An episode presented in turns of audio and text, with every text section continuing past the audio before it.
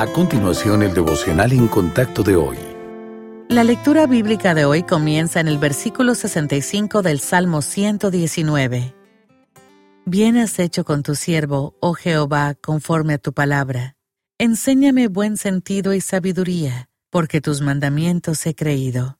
Antes que fuera yo humillado, descarriado andaba, mas ahora guardo tu palabra. Bueno eres tú y bienhechor. Enséñame tus estatutos. Contra mí forjaron mentira los soberbios, mas yo guardaré de todo corazón tus mandamientos.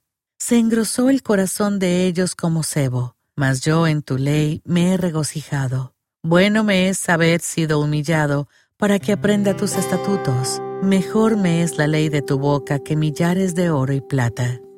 Cuando todavía estábamos en la escuela, la mayoría de nosotros probablemente preferíamos el aprendizaje práctico en vez de las clases en el aula. Sin embargo, muchos adultos desearían poder absorber lecciones de vida de un libro en lugar de hacerlo a través de sus propios y dolorosos errores. Pero la verdad es que algunas cosas las aprendemos mejor por medio de la experiencia.